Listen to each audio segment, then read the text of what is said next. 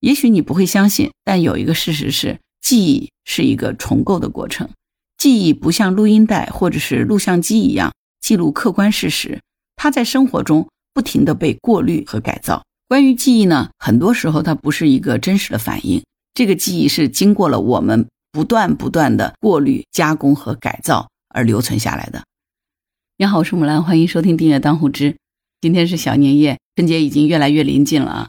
今天想聊一个话题，就是关于我们对自我的认知到底有多深。为什么想聊这个话题呢？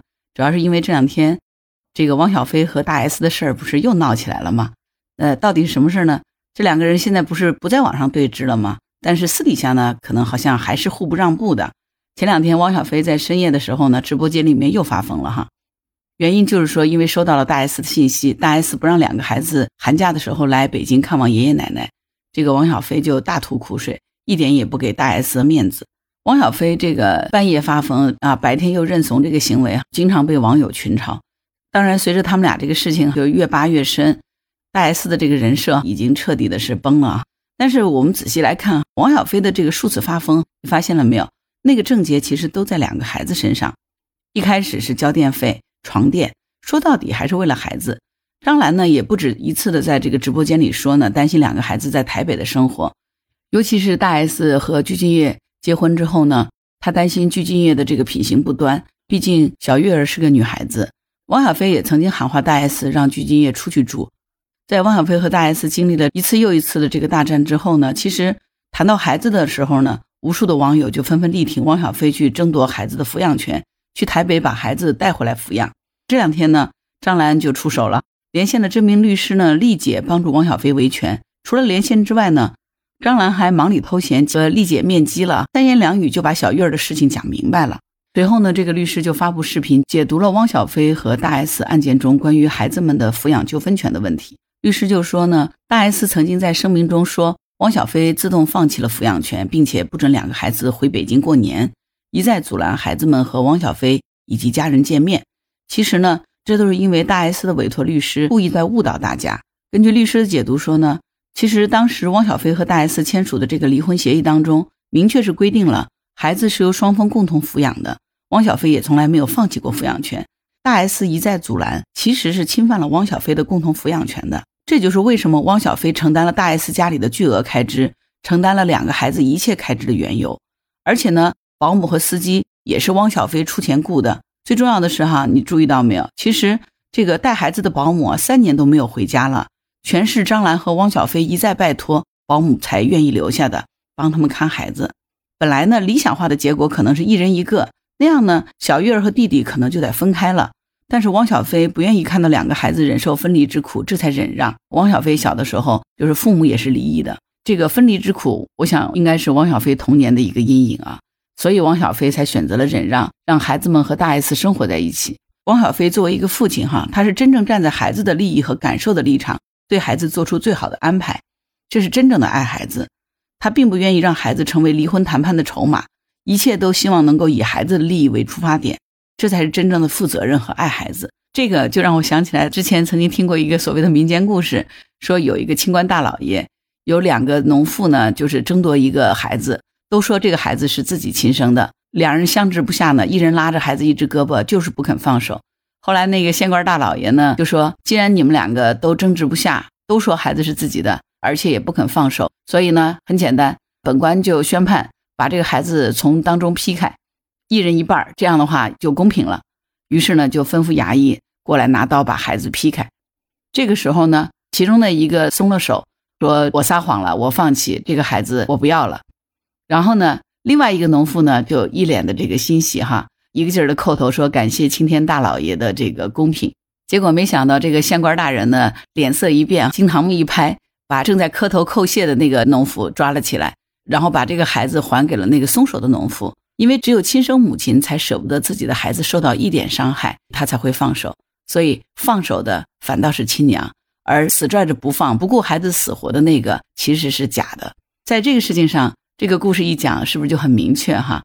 就是在整个这个事件上。其实大 S 和汪小菲，谁是真正以孩子为重，谁是把孩子放在了一边，其实是可以看得出来的，对吧？就像这个律师所解读的，其实汪小菲从来没有放弃过抚养权。本质上呢，现在大 S 是以疫情为由侵犯了汪小菲的共同抚养权。大 S 实在是太贪婪了。其实我觉得是因为他认不清楚自己，这也是我后面想提的事情。现在呢，张兰出手寻找了知名的律师帮助汪小菲维权，而且呢，根据这个律师所说的，汪小菲和大 S 生活十多年，他手里是有王炸的。之所以说没有放出王炸，就是因为汪小菲觉得他虽然可以随意的摧毁了对方，但是他不能摧毁两个孩子的母亲。这也就是为什么汪小菲每次耍横之后呢，迅速认怂的一个最大的原因。要不是顾及两个孩子，我估计汪小菲早就甩出手里的牌了，大 S 的口碑肯定早就全面崩盘了。今天大 S 方面还在拿孩子说事儿，如果汪小菲一旦认真对待，大 S 那边应该是不会有好果子吃的。这件事情其实，在他们离婚的时候，我想汪小菲就能做到了，只是汪小菲心疼两个孩子，忍着没有闹得鱼死网破。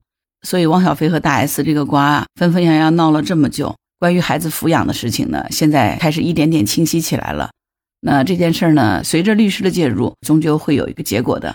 所以现在还没有到大结局的时候啊，我们且等后续更新吧。后面陆陆续续还会有新料爆出来，这个瓜呀，肯定要持续吃下去的。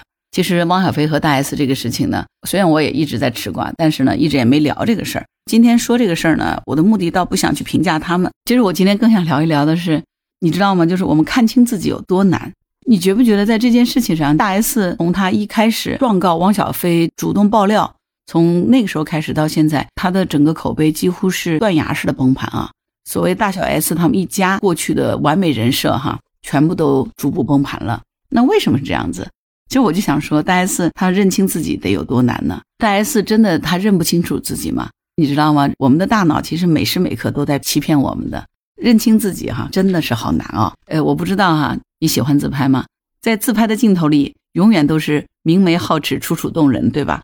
然后你会发觉，除了在自己的手机镜头里，你是那样的光彩照人，只要是给你一面正常的镜子，甚至于说在别人的手机镜头里，还有另外一个自己。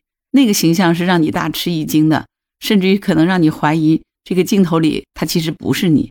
那究竟哪一个才是真实的自己呢？你眼睛定格在一瞬间的时候，其实我们所看到的只是自己的某个切片。从这个角度上来说呢，如果将咱们对自己的这个全面评价视为一个维度，那么被我们评价的那些切片，其实就是基于这个维度的低维投影，对吧？也就是说你是降维了哈。那当然，无论是从哪一个低维来进行投影。都是无法替代高维判断的，这就是为什么咱们经常会发现自己既自信又自卑，既外向又内向，既害怕孤独又享受安静，既无所畏惧呢又胆小怯懦，似乎是我们经常都分不清楚哈，到底哪个才是真实的自己呢？为什么分不清楚？就是因为我们一直在用切片思维在思考问题。泰勒斯是古希腊及西方第一个自然科学家和哲学家，古希腊七贤之一。西方思想史上第一个有记载、有名字留下来的思想家，被称为科学和哲学之祖。他是古希腊第一个提出什么是万物本源这个哲学问题的人，被称为哲学史上第一人啊。所以有人问泰勒斯说：“什么是最困难的事儿？”那泰勒斯的回复说：“看清你自己，看清自己，大约是这个世界上最难的事儿了。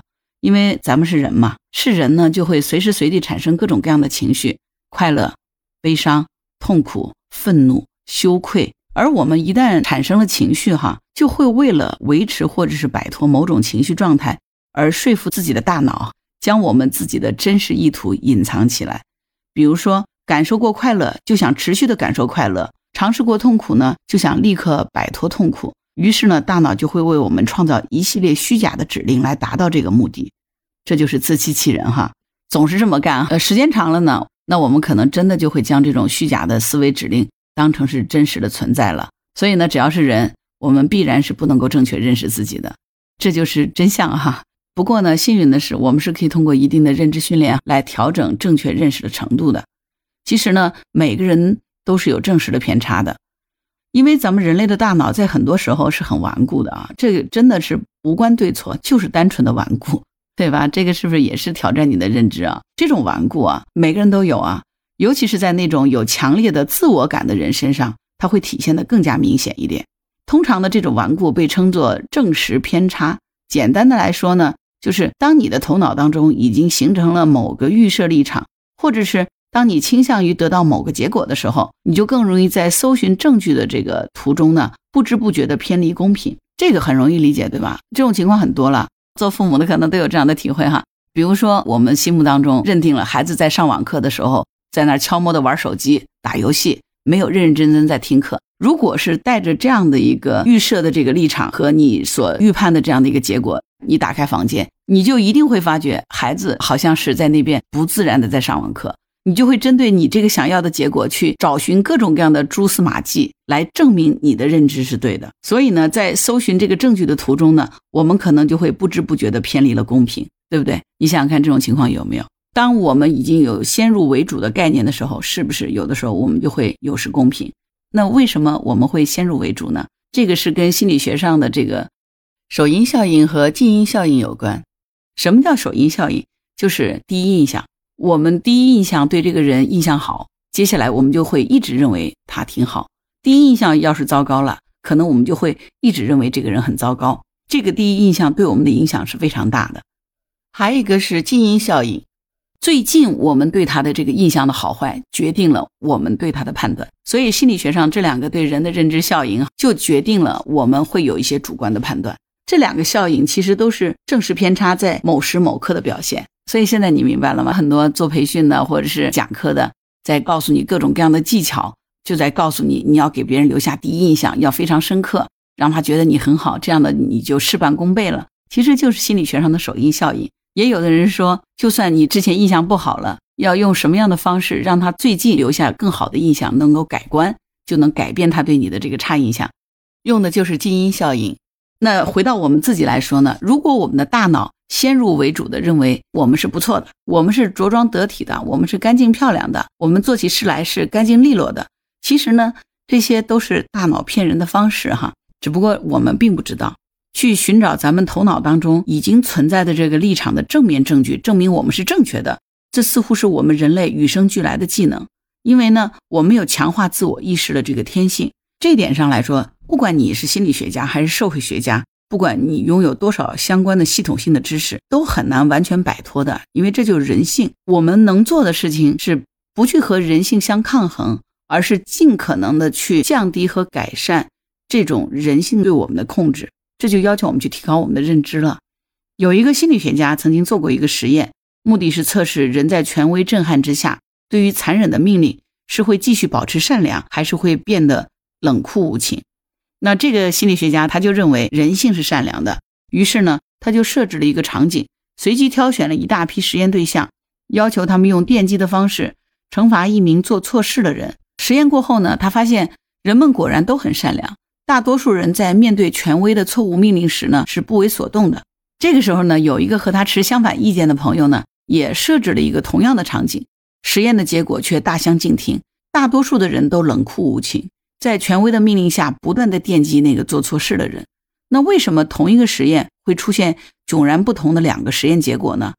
可能连这两个心理学家自己都没有意识到哈。在实验之前，他们其实已经埋下了关于实验的预设立场。这个心理学家在挑选实验对象的时候呢，虽然已经尽量的做到了随机，但是在他的潜意识里，前面一个善良的心理学家，他的潜意识还是会帮他去挑选一些。看起来更为善良的人，而他的另外一个朋友呢，则会随机的去挑选一些看上去更喜欢做恶作剧的人。那最后结果自然就按照他们预设的方向来走了，对吧？所以呢，大脑骗人的这个方式呢是多种多样的。如果没有用科学的方法去验证，比如说双盲测试、对照实验等等，我们在很多时候是会完完全全的被他欺骗的。而且呢，更神奇的是，你知道吗？对于被欺骗这件事儿。很有可能我们永远都不会意识到，因为其实真相是我们从心底里是乐意被欺骗的。而我们之所以没有能够真正的认清自己，也是因为比起真实的自我来说，我们可能更喜欢自己创造的那个自我。从这个意义上来说，你知道，记忆其实是不靠谱的啊。看起来呢，我们的潜意识只会让我们不断的加强自我，和那些清晰的记在脑子里的事情，是不是就是靠谱的呢？其实真的是未必哈。因为记忆它真不靠谱。呃，你身边是不是有朋友经常说，还是小时候的食物更好吃，现在的食物就没有小时候的那个味道了？如果我们去质疑他的时候，一般这样的人都会斩钉截铁地告诉我们说：“哎，他们清楚地记得这个小时候的味道，甚至于说连水都是小时候的甘甜。”很多人发表的言论是觉得小的时候生活那个童年才是真正的幸福安康，然后小的时候这个农村的田园生活是多么的美妙，而现在的生活啊，什么水也不对了，这个空气也被污染了，怎么怎么糟糕？事实真的是这样子吗？其实那是因为在许多人的记忆深处呢。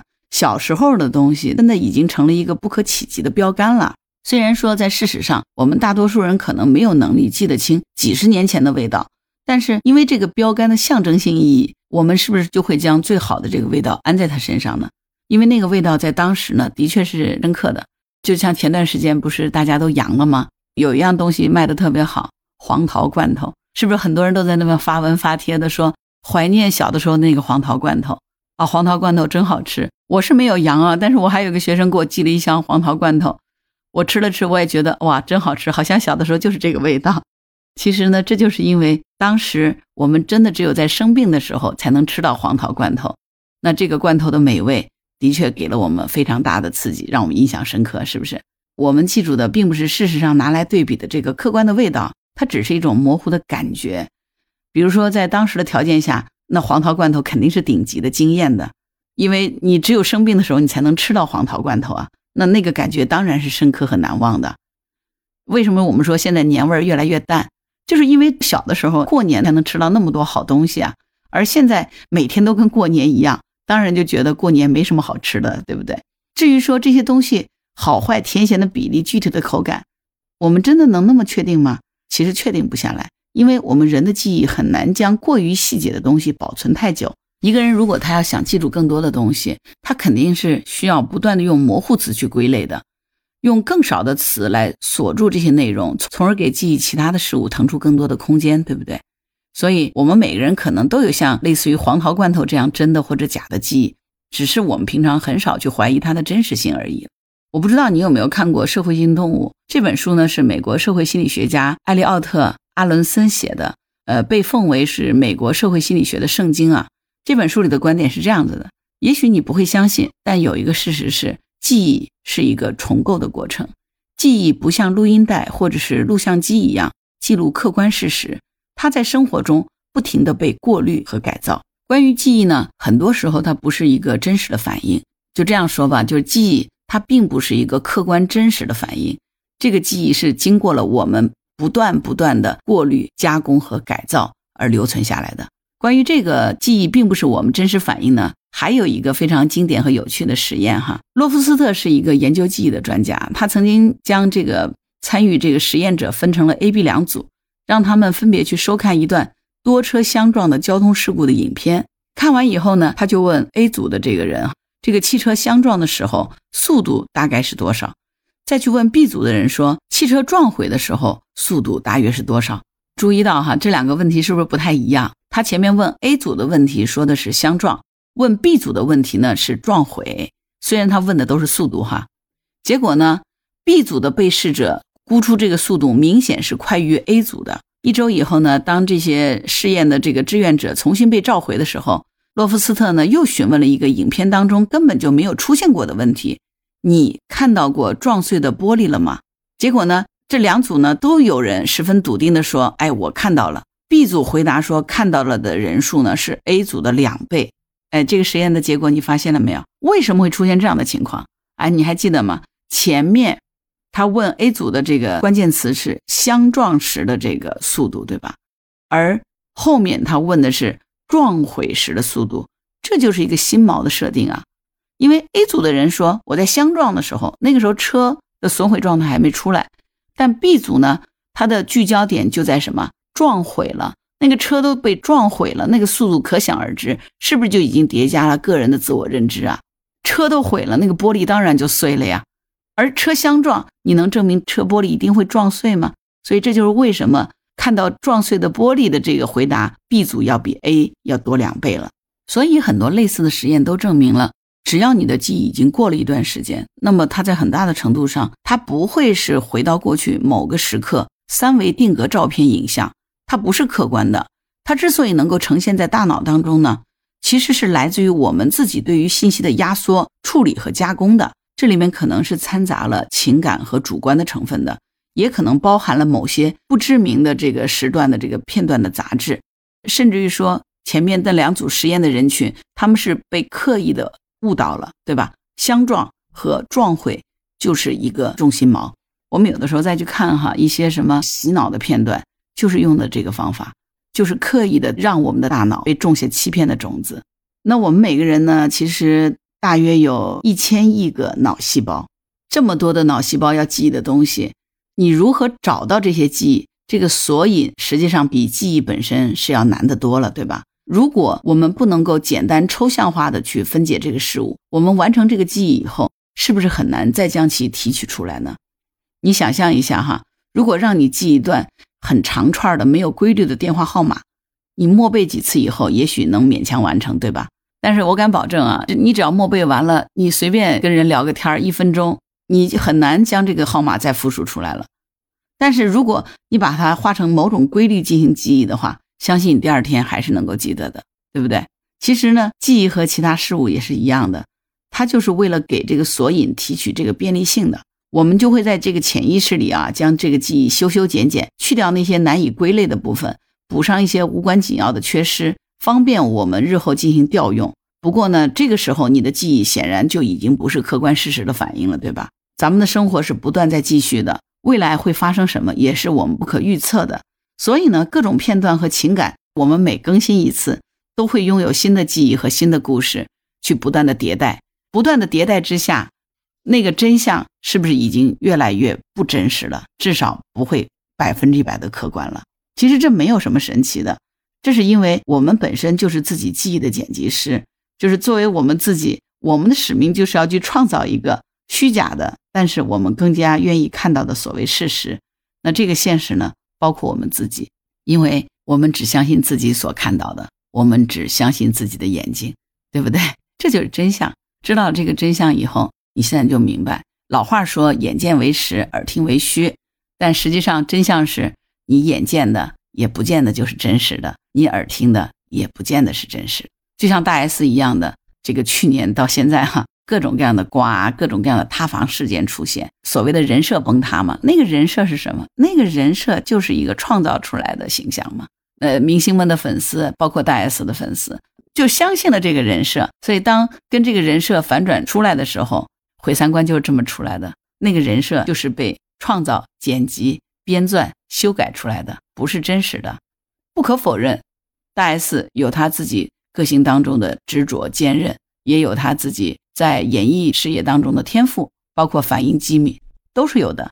但是，这是经过加工的、经过再造的，它并不是一个完美的状态。包括他和具俊晔的这个婚姻，一开始我们还感动，二十年前的初恋能够有情人终成眷属。现在知道，原来可能连他身上穿的衣服都是用前夫的钱去买来的。这个人设是不是瞬间就崩塌了？这就是我们的大脑欺骗了我们。人要看清自己真的很难。当然，我们知道这些，我们就可以有意识的去给自己创造一个情境，多问问自己：真的是这样子吗？拥有这样的能力，我们才能不偏听偏信，我们才能更好的用独立的思考去看待这个社会。这样的话，我们才不会老是被别人带着节奏带跑偏嘛。当你更能清醒的看到客观的真相是什么的时候，是不是就能做出更好的判断呢？这就是认清自己。我们之所以做错事，其实往往就是因为所收集到的信息或者我们得出的判断是错误的，所以我们才会做出错误的方法选择。当我们的认知和客观的事实越来越接近，那我们解决问题的方法也就会越来越有针对性，越来越有效。那这个问题被解决了，那是不是就是我们能力的提升呢？爱因斯坦说：“我们的认知。”不能够解决我们自己所面临的问题，是因为那些问题就是我们自己的认知给它创造出来的。当我们的认知改变了，这些问题自然就不存在了。你觉得是这样子吗？对此你是怎么看的呢？欢迎在评论区给我留言。好啦，今天节目我们就聊到这儿。如果你喜欢我的节目，欢迎订阅当护知，欢迎点赞、评论、转发，谢谢你的支持，这个对我非常重要。如果你喜欢木兰，也可以加入木兰之家听友会。你到那个人人都能发布朋友圈的绿色平台，输入木兰的全拼下划线七八九就可以找到我了。好啦，今天就到这儿。